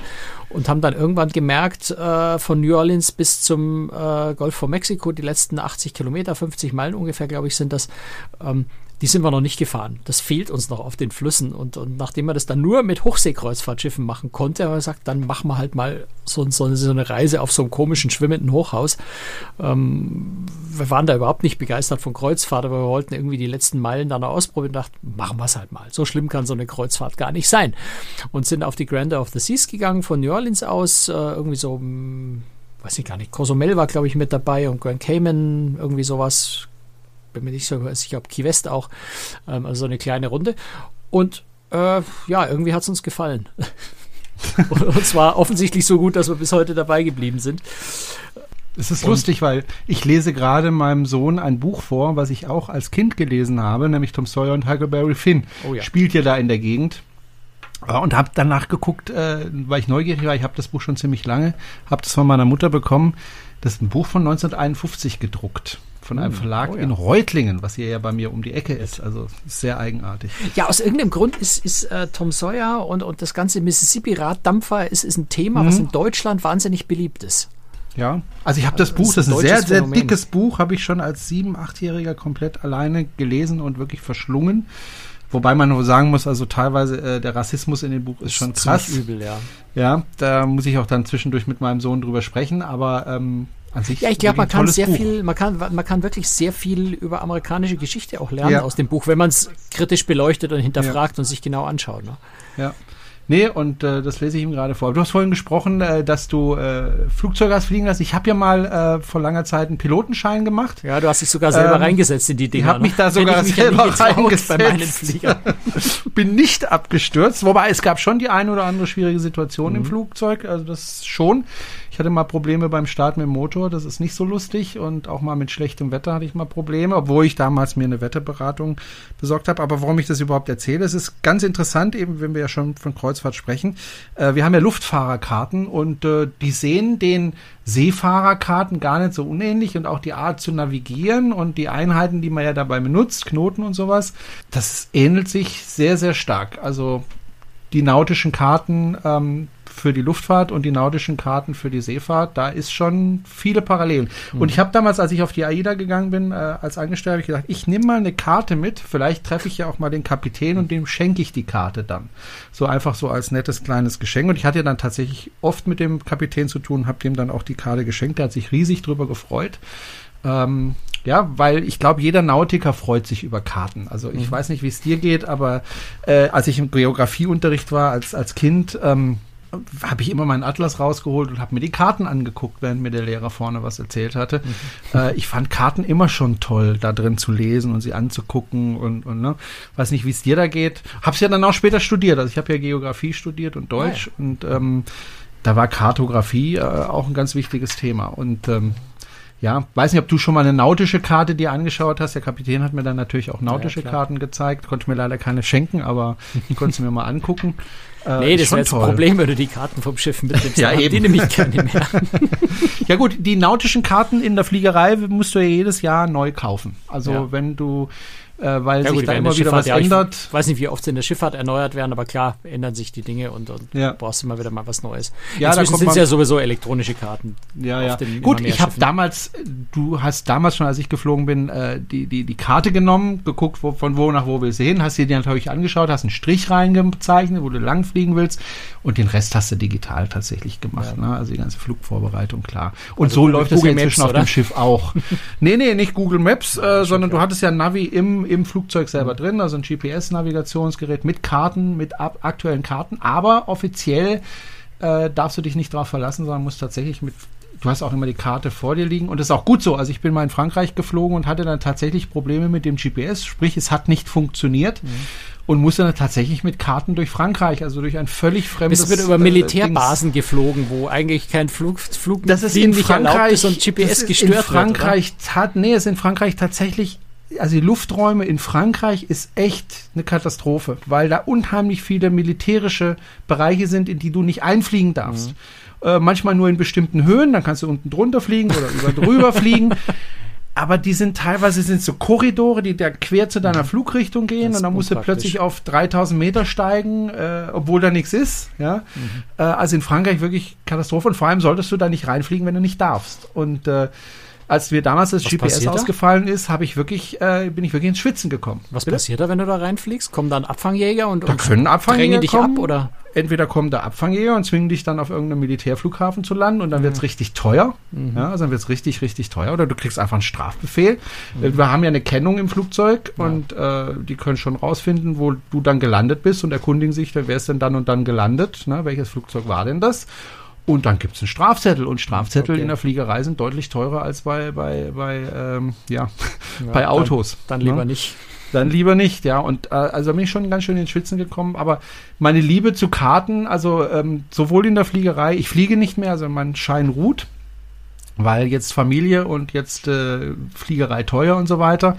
Ähm, und vor allem viel Zeit ähm, im Verein. Aber die, die Karten, das hat mich bis heute, also ich habe heute noch meine Luftfahrerkarten und gucke die ab und zu mal an und, und das ist für mich etwas, was, was ich ganz toll finde. Und leider habe ich, ich habe keine einzige, tatsächlich keine einzige ähm, Seefahrerkarte. Also wenn, wenn wir einen Hörer haben, der Seefahrerkarten hat, die er nicht mehr braucht, hier ist ein, hier ist ein, hier ist ein Abnehmer. Und was, was du auch gesagt hast, Ja, du, hast, du hast ja bei dir zu Hause, das habe ich ja gesehen, äh, ganz, ganz viele Modellschiffe, also Sch- Modelle von Schiffen. Also ich gehe ja immer an Reisebüros vorbei, da gibt's ja oft so, so Modelle von Kreuzfahrtschiffen, ne? Kennst du ja sicher Ja. auch. Ich habe das, glaube ich, schon mal gesagt. Also Ja, wenn Sie ein, wenn, wenn Sie ein, wenn Sie ein Reisebüro haben und sagen, oh, das Ding verstaubt bei mir sowieso und ich weiß sowieso nicht, wohin damit. hier ist nochmal ein ich sehr hab, dankbarer ich Abnehmer. eBay vor, eBay vor, ja, aber das ist schon zwei, drei Wochen. Habe bei eBay ein Modell von der Hanseatic gesehen, ähm, offensichtlich von dem Reisebüro. Äh, hätte ich auch gekauft. Ich, es war, war nicht so wahnsinnig teuer. Ich weiß nicht mehr, irgendwo so 150 Euro, glaube ich, habe ich in Erinnerung. Aber zur Abholung irgendwo am anderen Ende der Welt in Deutschland. Würde ich sogar machen. nicht. Also wenn du sowas Also wenn ich, wenn ich zu dem Schiff mir. einen persönlichen Bezug gehabt hätte, wenn es ein anderes Schiff gewesen die Hanseatic, ich bin nie auf der Hanseatic gefahren, äh, wenn es ein Schiff gewesen wäre, ich einen Bezug dazu gehabt hätte, hätte ich vielleicht sogar gemacht, aber das wäre verdammt weit gewesen. Mhm. Ja. Aber ich habe ja, ich habe das, das muss ich unbedingt noch erzählen zu meinen Raddampfern. Ich habe ja auch äh, mit, mit, ich bin ja mit einem meiner, also einem meiner Modelle, ich habe ein einziges Modell fertiggestellt, muss man ganz ehrlich sagen. Danach war Studium zu Ende und, äh, und ich hatte einfach keine Zeit mehr dafür. Ich bin gerade, gerade im Moment bin ich dabei, meinen Keller auszuräumen und noch ein paar Modelle, die ich dazu gekauft habe oder Modellbausätze, die ich mit der Zeit gesammelt habe, ähm, ja, schlicht und einfach bei eBay zu verkaufen, weil sie nur noch rumstehen und ich werde eh nie wieder dazukommen. Aber ich habe eben dieses eine Modell habe ich wirklich fertiggestellt und äh, habe das irgendwann dann auch mal in einen riesengroßen Karton gepackt und als Fluggepäck mit in die USA genommen. Das steht nämlich heute in dem Museum dort. Und zwar in dem Museum, wo das ursprünglich das historische Vorbild dieses Schiffs in der Werft, äh, wo das Museum auf dem Gelände der Werft steht, äh, das Schiff ursprünglich dort mal gebaut wurde. Wir hatten dann nämlich irgendwann mal gesucht, hat nicht irgendjemand ein Modell genau von diesem Schiff und das ist ein ganz wichtiges Schiff für die Werft, von diesem Schiff, ausgerechnet von dem Schiff fehlt uns ein Modell. Wir hätten versucht, das für unser Museum und ich hatte das Ding bei mir rumstehen und es verstaubte im Regal und dann habe ich leichtsinnigerweise die Hand gehoben und gesagt, ich habe da eins, könnt ihr gerne haben. Ähm, danach habe ich, ist mir dann aufgefallen, Hä, verdammt, wenn das Ding in ein Museum geht, dann musst du dir das unter historischen Vorbildaspekten nochmal genauer angucken, weil ich habe das ja doch als Fahrmodell gebaut, dann ist man nicht, nicht, nicht so, äh, also ein bisschen großzügiger, was historische Genauigkeit angeht.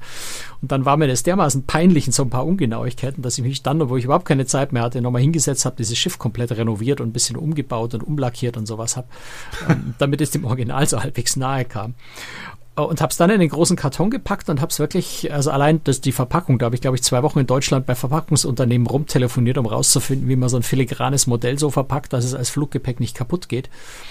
Und habe es dann mit in die USA genommen. Ähm, Und wie ich dann dort ankam, war natürlich genau das das Gepäckstück, was verschwunden war. Hi. Also beim Umsteigen in Chicago hatte ich es noch, da muss man einmal das Gepäck vom Band nehmen und wieder drauflegen, durch den Zoll gehen. Ähm, Zoll hat nur gelacht, wie es gesehen hat, was da drin ist. Aber in äh, Louisville, wo ich geflogen bin, war es dann nicht mehr da. Äh, am nächsten Tag war es dann da, Gott sei Dank. Ach. Und es war vollständig unbeschädigt. Also das, nicht das kleinste Teilchen war abgebrochen. Also da habe ich mit der Verpackung habe ich offensichtlich ganze Arbeit Ja. geleistet. Ähm, ich glaube, der Karton mit der ganzen Verpackung und all dem steht in dem Museum im Speicher immer noch oben, weil ich habe es ihnen nur geliehen, das Modell, aber ich werde es sicher nie wieder zurückholen. Den Aufwand tue ich mir nicht an. Ähm, aber ja, also ein Modell, das ich gebaut habe, steht in einem äh, bedeutenden amerikanischen äh, Raddampfermuseum. Krass. Also soll ich doch mal irgendwann in die USA äh, fliegen. Gibt's fünf Millionen andere Touristenattraktionen, die spannend Ja, sind. aber dein Modell, das ist dann schon was Besonderes, zumindest für mich. Ähm, ja. Du bist wohnhaft in München und bist da verheiratet. Das ist ja auch allgemein bekannt. Aber was ich nicht wusste, ist schon seit über 25 Jahren Ja. bist du mit deiner Frau zusammen. Ja. Das ist ja auch schon krass. Wobei meine Eltern, also das kann ich dir jetzt schon mal sagen, wenn du 50 Jahre verheiratet bist, dann äh, meldet sich der Ministerpräsident und eventuell auch der Bürgermeister der Stadt München. So war das Ja. nämlich bei meinen Eltern, als sie 50 Jahre jetzt verheiratet waren. Leider mitten in der Corona-Krise. Ähm, haben sie tatsächlich Post vom Ministerpräsidenten bekommen und vom Bürgermeister. Ja, bin ich mir jetzt nicht so sicher, ob ich da äh, eine Kaffeerunde für den Bürgermeister schmeißen will. Aber mal gucken, wer dann Bürgermeister ist. Vielleicht ist es ja ganz netter. Der Ja, jetzige wäre ganz bestimmt. okay in München.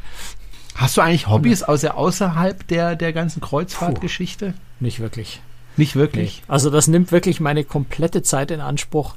Ähm, da bleiben, also wie ich es gerade gesagt habe, ne, also diese, diesen Modellbau finde ich nach wie vor klasse. Ich habe zwischendrin immer wieder so Papiermodell und sowas gebaut, das geht, auch mal ein Plastikmodell.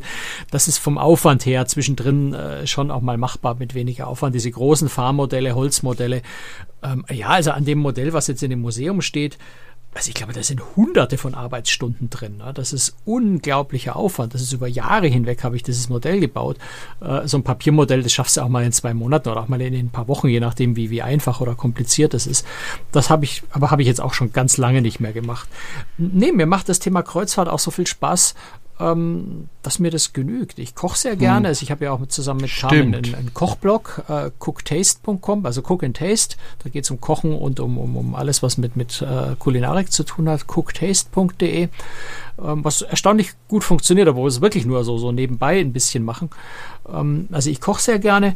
Ähm, das kann man jetzt als Hobby bezeichnen oder nicht, aber ich bin so bei uns der Koch in der Familie, weil ich halt auch im Homeoffice bin. Das heißt, ich kann dann einfach pünktlich zum Abendessen auch hier äh, das Essen vorbereiten. Äh, wir haben einen ganz, ganz kleinen Garten, da mache ich ein bisschen was, aber für mehr reicht auch schon die Zeit nicht. Dafür bin ich auch viel zu viel unterwegs. Also in normalen hm. Zeiten jedenfalls viel zu viel unterwegs. Mhm. Aber du, ja, also, du hast so viele Hobbys, also ja. ich weiß ja von einigen, vielleicht weiß ich noch von ein paar noch nicht. Du hast so viele Hobbys, wo ich mir frage, wann um alles in der Welt machst du das eigentlich? Wann schaffst du das? Ja, das frage ich manchmal auch. Wobei jetzt da durch die Corona-Krise jetzt natürlich vieles runtergefahren ist. Also ich singe gerne im Chören. Äh, ich bin Mitglied in insgesamt drei Chören, ähm, wobei einer ein Seefahrer, wie nennt man das? Ein Shanty-Chor, habe ich tatsächlich entdeckt hier äh, ein Ort weiter äh, der tatsächlich nur Seefahrerlieder singt. Alles ehemalige Seefahrer. Habe ich gedacht, ich bin in auch ein ehemaliger Hock Seefahrer. in der Nähe von Stuttgart. In Rottenburg. Ja, genau, Rottenburg. Das ist jetzt Neckar, auch nicht genau. näher am Meer. Nee, das ist auch nicht näher am Meer. Deswegen hat es mich ja gewundert, dass es diesen Chor gibt. Aber der ist sogar auch relativ bekannt, hat auch schon mehrere Fernsehauftritte. Vielleicht, wenn er wieder singt, kann ich ihn mal aufnehmen, dann können wir den mal hier einspielen. Beziehungsweise haben, glaube ich, sogar Aufnahmen. Ich habe zweimal oder dreimal mit denen das, geprobt. Also im Interesse Corona. unserer Hörer werde ich das vorhören, bevor wir ja, es einspielen. natürlich. Aber die sind gut, die sind wirklich gut. Also das macht ist auch ein größerer Chor, also ähm, und hm, tolle okay. Stimmen und auch ähm, äh, Quetschkommoden dabei, Akkordeons und, und, und alles mögliche. Also es ist wirklich, wirklich toll. Ich habe leider nur zwei oder drei Proben mitgemacht und ja. habe dann schon auch meinen Vertrag unterschrieben sozusagen, also den Anmelde, Bogen ähm, unterschrieben und auch, die haben dann so eine extra Kluft, also so Seefahrer, Klamotten. Auch, alles bestellt. Da kam Corona, da war es erstmal wieder vorbei. Ja. Und seither habe ich auch nichts mehr von dem Chor gehört. Ähm, ich bin wahrscheinlich noch ja. nicht in ihrem E-Mail-Verteiler, aber die singen jetzt sowieso nicht. Ist halt schwierig mit Singen gerade, ne? Ja, das ist einfach äh, im Moment einfach keine gute Idee. Was ich nie gemacht habe, ist Modellbau. Ich habe es mal probiert, aber ich habe wirklich da zwei linke Hände, also ich krieg da nichts. Aber du spielst gebastelt. Ukulele, das ist auch so ein winziges Ding. Da brauchen wir da auch ein bisschen feinfühligere Hände, oder? Ja, das habe ich. Also ist es so, ich habe ich hab nie ein Instrument gelernt. Ähm, ich wollte immer Klavier lernen als Kind, aber meine Eltern hatten einfach das Geld das nicht für ein Klavier und auch für einen Lehrer und so weiter. Ne, das kostet ja richtig Geld. Ja. Und äh, Gitarre hatte ich mal versucht zu lernen, aber irgendwie hat das auch nicht so, habe ich bin ich nicht dran geblieben, sagen wir mal so. Und dann kam ja Corona und man saß zu Hause. Man saß wirklich zu Hause. Und dann habe ich mir gedacht, so, jetzt muss irgendwie die Zeit auch sinnvoll nutzen. Und dann gab es einen Bericht in, im Morgenmagazin über einen Lehrer, der also gesagt hat, äh, ich mache hier so einen Kurs Ukulele äh, als Videos ne, in YouTube. Und ähm, das ist gar nicht so schwer und relativ schnell kann man äh, die ersten Lieder spielen. Eigentlich schon nach zwei Tagen habe ich gedacht, hm. hm dann habe ich geguckt, was kostet eine Ukulele, kriegst du für 50 Euro. Habe ich gesagt, komm, jetzt kaufst du dir mal eine Ukulele und guckst dir mal den Kurs an und versuchst es einfach mal. Und äh, ich bin dann relativ schnell von seinem Kurs weggekommen, ähm, bin dann mehr in andere Richtungen gegangen, aber ich habe dann auch tatsächlich eine App gefunden und habe dann angefangen, also wirklich jeden Tag, und das hat mir so Spaß gemacht, so zwei, drei Stunden, solange die Finger äh, das hergaben. Ne? Irgendwann haben die Fingerkuppen gebrannt und ne? Aber solange es ging, wirklich Ukulele zu spielen, wirklich zwei, drei Stunden am Tag. Und ähm, das hat tatsächlich funktioniert und ich kann Deshalb immer die Blutflecken auf deinen T-Shirts. Ja, genau. nee, und es gab, und das, das war der Witz, es gab einen Ort weiter in die andere Richtung, gab es tatsächlich ein Ukulele-Orchester. Oh. Und dann habe ich mich irgendwann gut genug gefühlt zu sagen, ich frag mal vorsichtig an, ob ich mal mitspielen darf. Und dann war ich tatsächlich in zwei, drei Proben, zwei Proben dabei und habe dann äh, dort gespielt und habe es dann tatsächlich auch hingekriegt. Nicht alles, klar, aber jeder fängt ja an. Und dann war wieder Corona. aber äh, ich spiele nach wie vor unheimlich gern Ukulele und äh, es macht mir wahnsinnig viel Spaß und äh, auch alleine und ähm, man hat halt Apps, mit denen man da arbeiten kann. Und das andere große Thema natürlich bei mir ist natürlich die Elektromobilität, das habe ich ja schon öfter gesagt. Äh, auch da bin ich in einem Verein, da bin ich auch im Vorstand eines Vereines. Äh, wir haben gerade auch einen Preis bekommen vom Land Baden-Württemberg. Siehst, ja. siehst, du das auch für den Podcast? Ich sehe das eigentlich schon als ja, als Hobby durchaus, ja. Also dieser Verein möchte gerne den Leuten zeigen, was möglich ist in der Elektromobilität. Wir beraten auch, also wir beraten zum Beispiel auch die ENBW in der Vergangenheit, soweit ich weiß, haben wir die beraten, wie das mit Preisstrukturen aussehen könnte an den Ladesäulen und solche Geschichten. Also du berätst ja auch mich. Wir haben vor der, vor genau. der Aufzeichnung gerade so ein bisschen über, ja. über, über Elektroautos gesprochen, wir weil, weil, wir uns arbeiten, noch mal eins kaufen wollen. Wir arbeiten auch an Forschungsprojekten tatsächlich mit Universitäten zusammen teilweise. Mhm. Oder wir hatten mal ein Forschungsprojekt, wie sieht es denn aus mit ähm, äh, Elektroautos in Fahrschulen. Eignen mhm. sich die dafür cool. oder was kann man damit machen und wie stellt sich das für die Fahrschulen dar? Also wir forschen auch. Ähm, aber wir vor allem wollen wir die Leute informieren über das Thema Elektromobilität. Einfach die Vorurteile abbauen und, und zeigen, was gibt es für Möglichkeiten. Und da gibt es ja immer mehr. Und ähm, machen Veranstaltungen, treten auf Messen auf, ähm, haben Messeausstellungen gemacht, große. Also liebe Hörer, Sie verstehen jetzt langsam, warum ich immer fra mich frage, wann macht Herum das eigentlich alles? Naja, und äh, dann bin ich ja politisch noch aktiv. Äh, das mache ich auch noch ähm, nebenher. Also ich bin Ortsvorsitzender einer Partei hier in, in, in ähm, Horb der SPD. Tut mir leid. das ähm, muss ja nicht leid tun. Ja, ich war auch Europakandidat. Da habe ich dann Wahlkampf gemacht. Das war auch eine ganz neue Erfahrung, eine sehr anstrengende Erfahrung. Also ich bin kreuz und quer durch Baden-Württemberg gefahren auf irgendwelche Wahlveranstaltungen, Podiumsdiskussionen oder mal war sehr strange äh, in einer Kirche den Gläubigen also eine Viertelstunde lang meine Ziele erzählt. Da gab es auch keine Rückfragen oder so, sondern einfach hinstellen und sagen, was man möchte. Ähm, so eine Viertelstunde reden war dann auch für mich schwierig in einer Kirche. Ähm, also das mal habe ich auch gemacht oder mache ich auch. Ähm, ich sag's halt mal so. Ähm, ich tanze auf relativ vielen Hochzeiten, aber ich mache das immer nur, wenn das mir Spaß macht und weil ich mir einfach sage, mein Gott, ich lebe nur einmal, ich nehme mit, was ich kann und äh, wenn ich dran Spaß habe, ist das wunderbar und solange meine Familie das mitmacht und unterstützt, alles gut. Ähm, aber es gab schon auch Phasen, das muss man ganz ehrlich sagen, wo ich dann auch überlegt habe, hm, jetzt machst du gerade ein bisschen viel, du musst jetzt mal überlegen, wo fährst du denn ein bisschen runter. Ja, und ähm, an dem Punkt war ich auch schon. Wobei der Punkt war eigentlich da, als dann Corona kam, dann wurde sowieso alles runtergefahren. Also ich musste gar keine großen Entscheidungen ja. treffen tatsächlich, sondern dann hat Corona entschieden. Und äh, wie es nach der Pandemie ist, in einem halben, dreiviertel Jahr, ähm, schauen wir mal, wie ich das da wieder hochfahre. Aber ähm, ja, äh, ich, ich bin gerne unterwegs und deswegen leide ich auch gerade sehr unter, unter Corona, weil ich einfach tatsächlich jetzt zu Hause hocke und zu Hause hocke und zu Hause hocke. Auch in meinem ja, Job hocke ich ja zu Hause. Ne? Fernunterrichten mache ich gerade. Ähm, das funktioniert, es hat Vorteile. Also es gibt Schüler, wo man sich sagt, cool, für den gibt es jetzt einen Mute-Button. den gibt es in der Schule nicht. Aber es gibt halt auch andere, die einfach ähm, Schülerinnen oder Schüler, die einfach mehr Zuwendung bräuchten und auch direkte Ansprache ja, und, und, und ähm, mal von hinten aufs Heft gucken. Das funktioniert jetzt halt alles nicht und ähm, die gehen gerade schon ein bisschen unter. Ja, mhm. und das ist ähm, bitter zu beobachten und man kann da relativ wenig daran ändern. Insofern hoffe ich, dass, also es hat natürlich Vorteile, man muss nicht immer zur Schule fahren, ist auch ein Vorteil, ne? Aber äh, ich würde mir jetzt langsam wünschen, dass die Pandemie es endlich mal zulässt, dass wir zumindest mal wieder die Schulen hochfahren können ja, und ich meine Schülerinnen und Schüler wieder sehe und einfach wieder unter Menschen komme. Ja, also ja, ich bin auch gerne abends weggegangen und in die Disco und getanzt und äh, eine Stunde getanzt. Die Leute haben geguckt, was will der alte Sack da eigentlich, aber dann war er schon wieder weg, weil er eine Stunde getanzt hat und das hat ihm dann gereicht. Ja. Und äh, das fehlt mir auch, ja. Meine Frau, äh, die übrigens Chinesin ist, aber das habe ich glaube ich auch schon öfter erzählt, die ist nicht so, die ist gerne zu Hause, die verbringt gerne ihre Zeit zu Hause. Für die ist das äh, super. Jetzt ist der Mann also auch mir, immer zu Hause. Mir geht es da so ähnlich. Ich bin auch gerne zu Hause, aber ich reise natürlich auch sehr ja. gerne. Und das ist der Teil, der im gut, ich habe ja wirklich Glück gehabt noch das Jahr. Ich war ja eigentlich sogar relativ viel noch unterwegs, ähm, aber halt schon unter komischen Vorzeichen. Und im Moment ist natürlich völlig tot. Und im Moment würde ich jetzt auch nicht reisen wollen, glaube ich. Also das würde sich jetzt sehr, sehr seltsam anfühlen, jetzt sich in den Flieger mhm. zu setzen und irgendwo hinzufliegen. Da müssen ja. einfach die Zahlen erst wieder runter. Aber das ist ein anderes Thema. Über Corona wollten wir heute ja nicht sprechen. Nee. Ich, weißt du was, wir haben, einen, also zum einen haben wir den Fehler gemacht, dass wir schon seit über einer Stunde reden. Ähm, ja, ja.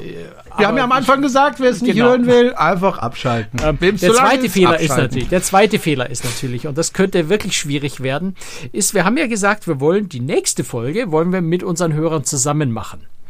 Das setzt voraus, dass die, unsere Hörer wissen, dass wir das tun wollen. das hätten wir vielleicht am Anfang also sagen mit sollen. Ganz viel Glück sind jetzt noch zwei oder drei da, die das jetzt noch hören. Ja, aber das sind uns die nettesten Fans, Das die sich auch mal Frage. für uns interessieren. Keine Frage. Weißt du? Äh, insofern würde ich sagen, wir kündigen es jetzt an, machen aber dann so in ein paar Tagen nochmal Ja. eine zweiminütige Sondersendung, in Ja. dem wir das für alle nochmal, die es bis jetzt nicht durchgehalten haben, die Stunde, ähm, damit es alle mitkriegen. Genau. Ähm, also wir ja, wollen eine machen Live-Sendung machen. Wir wollen eine Live-Sendung machen. Das heißt, ähm, wir wollen, dass äh, Hörer, die daran Interesse haben, in eine Zoom-Konferenz kommen. Wir hatten schon mal eine Zoom-Konferenz, aber die haben wir nicht aufgezeichnet. Die in eine Zoom-Konferenz kommen und dann auch die Möglichkeit haben, mit uns zu sprechen, uns Fragen zu stellen, ähm, Dinge, die sie interessieren, äh, zu fragen. Wir können ja auch mal schauen, ob wir auch ein Thema haben. Das wissen wir noch so gar nicht so ganz genau und äh, die ähm, einfach mitmachen wollen in diesem Podcast. Wir hatten ja schon Sendungen, die wir vor Publikum aufgezeichnet haben und da gab es auch die, du erinnerst dich vielleicht noch, als wir in München aufgezeichnet haben, da war auch ein Mikrofon für unsere Zuschauer vor Ort da, die haben das dann auch gerne genutzt. Äh, das geht ja zurzeit einfach nicht, aber ähm, so eine Zoom-Konferenz kann man ja mal machen. Und äh, dann könntest du die Hörerinnen und Hörer auch mal Fragen stellen oder sich einfach mit uns unterhalten oder vielleicht noch mehr erfahren über uns, vielleicht über Genau. unsere Schuhgröße oder Die würde ich verraten. ja, Es gibt auch ein paar Sachen, die ich vielleicht nicht verraten würde, aber mal gucken. genau. Und ähm, wenn man da mitmachen möchte, sollte man sich aber anmelden, Franz. Und da hast Vielleicht sollten wir erstmal sagen, wann Seite. überhaupt. Ja, stimmt. Wir wollen es nämlich am 10. Februar, das ist ein Mittwoch, 10. Februar um 19 Uhr. Das ist mal die Planung. Genau. Ähm, und äh, damit wir so ein bisschen Kontrolle drüber haben, ne, wer, wer teilnimmt, wir wollen jetzt nicht irgendwie äh, überwachen oder so, darum geht's nicht, sondern einfach, dass wir ein bisschen eine Zugangskontrolle haben, dass uns nicht irgendwelche Leute, die, die, die unser, unsere, unseren Podcast sprengen, indem sie da reinplatzen und, und Blödsinn machen. Ähm, machen wir das also nur mit Anmeldung, sonst kommt man in die Zoom-Konferenz nicht rein. Ähm, deswegen bitte kurz, äh, und ich brauche, also ein Name wäre nett, aber meinetwegen brauche ich noch nicht mal den Namen bei der Anmeldung. Ich brauche halt die E-Mail-Adresse, weil ich an die E-Mail-Adresse dann äh, die Zugangsdaten für die Zoom-Konferenz schicken kann. Ähm, also wer partout noch nicht mal mit Namen auftauchen will, gerne nur die E-Mail-Adresse. Ansonsten freuen wir uns natürlich auch, wenn wir wissen, wie sie, wie er heißt, wenn ihr euch anmeldet. cruestricks.de Schrägstrich Anmeldung. Einfacher geht's nicht. cruestricks.de Schrägstrich Anmeldung. Dort gibt's ein Formular, wo ihr euch wirklich einfach eintragen könnt und ihr kriegt dann kurz vor Beginn, also ich, vielleicht den Tag vorher oder so, vor, der, vor, der Zoom, vor dem Zoom-Meeting am 10. Februar 19 Uhr, äh, kriegt ihr eine E-Mail, wo dann die Zugangsdaten für Zoom einfach drinstehen. Äh, und dann hoffe ich, dass wir da, da ganz, ganz viele Leute, wir uns treffen, Hörer mit uns sich treffen, wir uns mit Ihnen, mit euch treffen und äh, einfach mal eine nette halbe, dreiviertel Stunde verbringen und uns unterhalten, quatschen, Fragen stellen, beantworten. Bin sehr gespannt drauf. Franz, mir fällt gerade noch was Jetzt ein. bin ich heiser von über einer Stunde reden, Mensch. Mir fällt gerade noch was ein. Ich habe kürzlich ein Video gesehen von Matthias Mauer. Den kennst du ja auch. Den kennst du persönlich. Mhm. Mit dem Kenn ich ja persönlich. Wir hatten ihn ja auch hier mal zu Gast. Äh, und wir waren auch schon bei ihm zu Gast.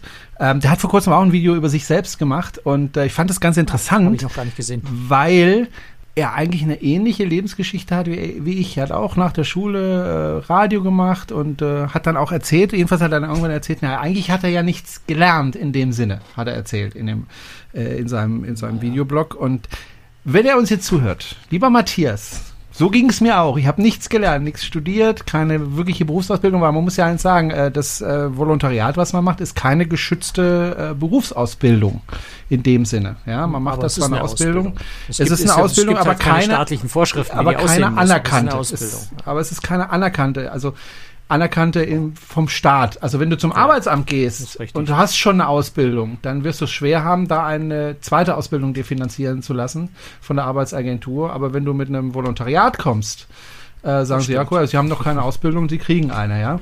Äh, ist tatsächlich so. Lieber Matthias Mohr, äh, so von Ex-Radiomensch zu Ex-Radiomensch, mach noch eine Ausbildung. mach noch eine Ausbildung. Mach es einfach. Mach noch ein Studium oder nebenher oder was Dafür weiß ist ich. er doch viel zu erfolgreich, muss er doch nicht.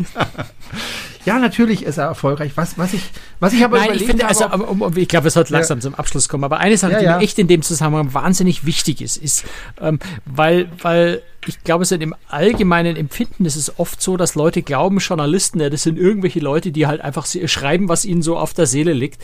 Ähm, und, und das, was du gerade gesagt hast, schlägt so ein bisschen in dieses Horn. Ich weiß, dass du es anders meinst und anders weißt. Aber nur weil es keine geregelte Ausbildung ist, heißt es nicht, dass man als Journalist äh, nichts lernen muss, um diesen Job anständig Nee, machen zu überhaupt können. nicht, ja. Ganz im Gegenteil, gerade weil es keine so geregelte Ausbildung gibt, ist es zum Teil sogar noch viel schwieriger, ähm, diesen Job wirklich vernünftig zu lernen. Und da steckt eigentlich wahnsinnig viel Know-how, noch viel mehr Erfahrung dahinter.